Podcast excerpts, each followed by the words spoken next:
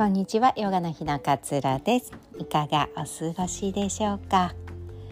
えー、今日は幸せはどんな時も自分の捉え方次第で見つかるっていうお話をこうシェアしたいなというふうに思っております。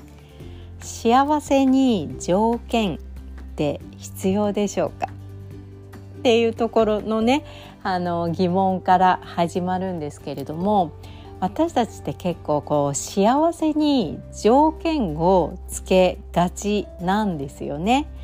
例えばですけどうん結婚していたら幸せなのにとか子供がいれば幸せなのにとか年収が何千万あったら幸せなのにとかね会社がの持っていれば幸せなのにとか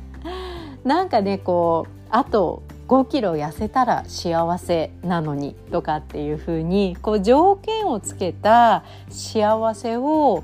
しかもその先の未来に求めていくっていうのが、うん、私たちの差がというか よくやってしまうことかなっていうふうに思うんですよね。で私のねこうアーユルベーダーの先生が息を吸うだけでも幸せを感じられますっていう風にお話をねされていたんですよね。ねえなんかはって思う方もいらっしゃるかもしれないんですけれども私結構なんかそれが最近分かるようにこうなってきたんですよね。まあ、それは結構大きな病気をしたっていうのも一つあると思うんですけれども普通に今生きていることとかそれこそこう苦しくなく呼吸ができることとか例えばこのポッドキャストを普通にこう聞けることとかなんかただただこう命があってこう生きていて自分がこうやりたいなと思うこと例えばなんかコーヒー飲みたいなと思ったら飲めますよね。すぐじゃなかったとしても 何時間後に飲みたいと思ったら飲めたりしますよね。結構こう小さな幸せというかもともと私たちって幸せなんですよね本来なら生きているだけで。でもそれって呼吸が楽に吸えるとか なんか生きているっていうこととか歩けるとかね食事が取れるとかっていうこう当たり前の幸せってもうなんかデフォルトで備わっているような 感じがあるから改めてああ幸せだな息吸えてとかっていう風にやっぱ思わないんですよね。でもこの息を吸えて幸せとかっていうのは無条件の幸せなんですよね誰にでもできることだしあの吸える空気がなくなるっていうことっていうのもないしこう無条件で味わえる幸せなんですよね。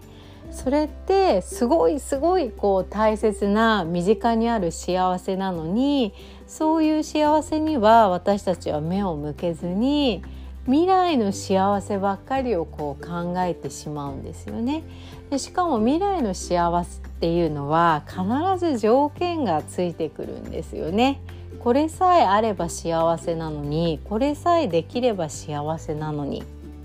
ていうふうに思う。でもその何とかさえすれば例えば結婚さえすれば幸せなのにあと5キロ痩せれば幸せなのにっていうふうに条件をつけて幸せを思っているとそれが叶わなかった時に例えば1年後5キロ痩せたいと思ったんだけれどもむしろ1キロぐらい太っちゃってるってなった時にあ私幸せじゃないんだって思っちゃうんですよね。結婚してきてなかった時に私は結婚ができてないからまだ幸せじゃないんだって思ってしまう条件がついているからその条件付きの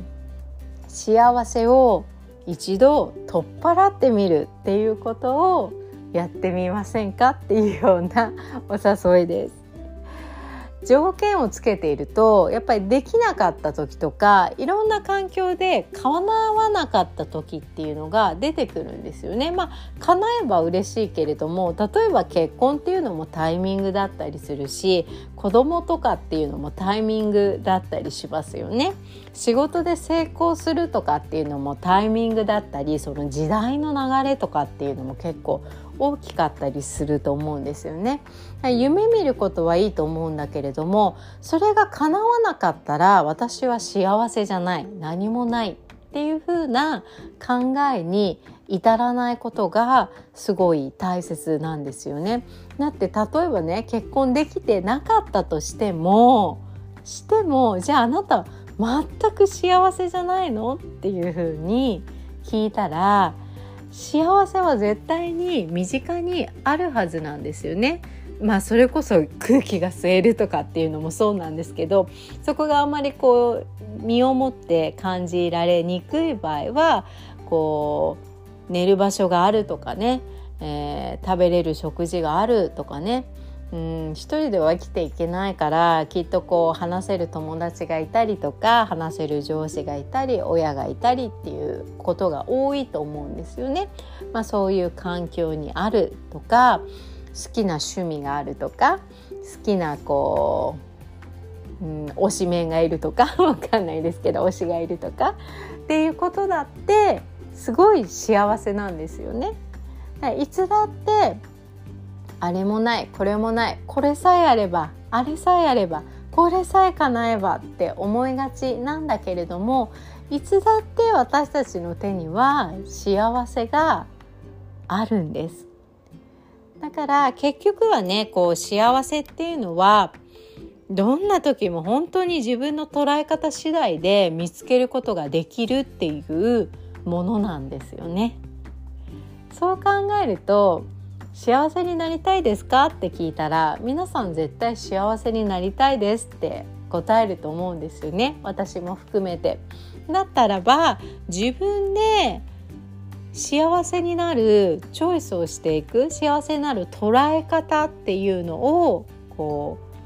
う練習していくっていうんですかね。いつでも自分の選択の次第でこう幸せを選ぶことができるんだっていうふうに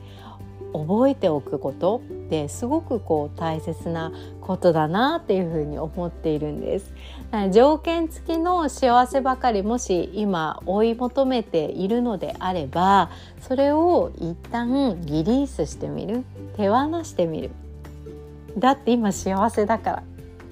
条件付きの幸せじゃなくて今ある幸せっていうのをちょっとこう数えてもらいたいんですよね。もうそれはすごく自分の中では「えこんなことも?」とか「えちっちゃなことじゃん」って思うかもしれないけれどもそれでもいいんです。それでも幸せだって思えることができるのであればそれはあなたにとっての幸せなので是非ねちっちゃいことでもいいから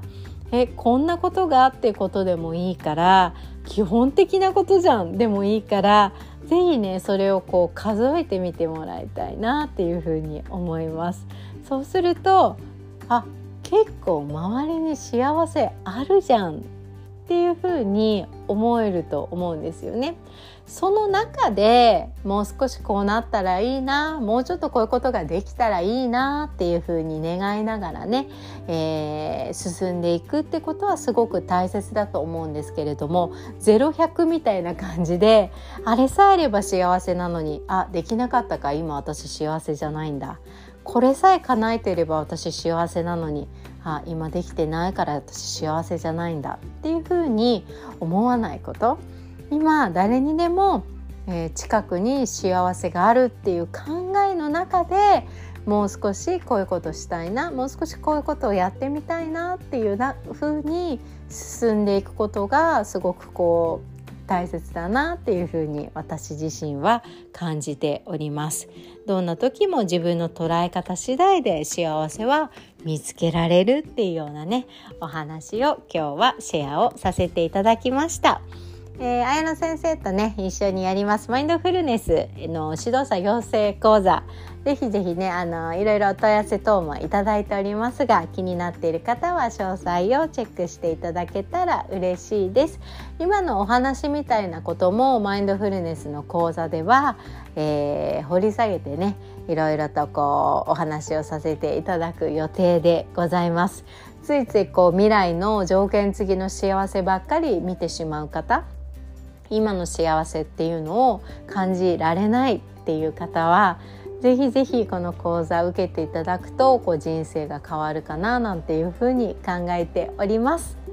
え今日も聞いてくださってありがとうございます。良い一日をお過ごしください。さよなら。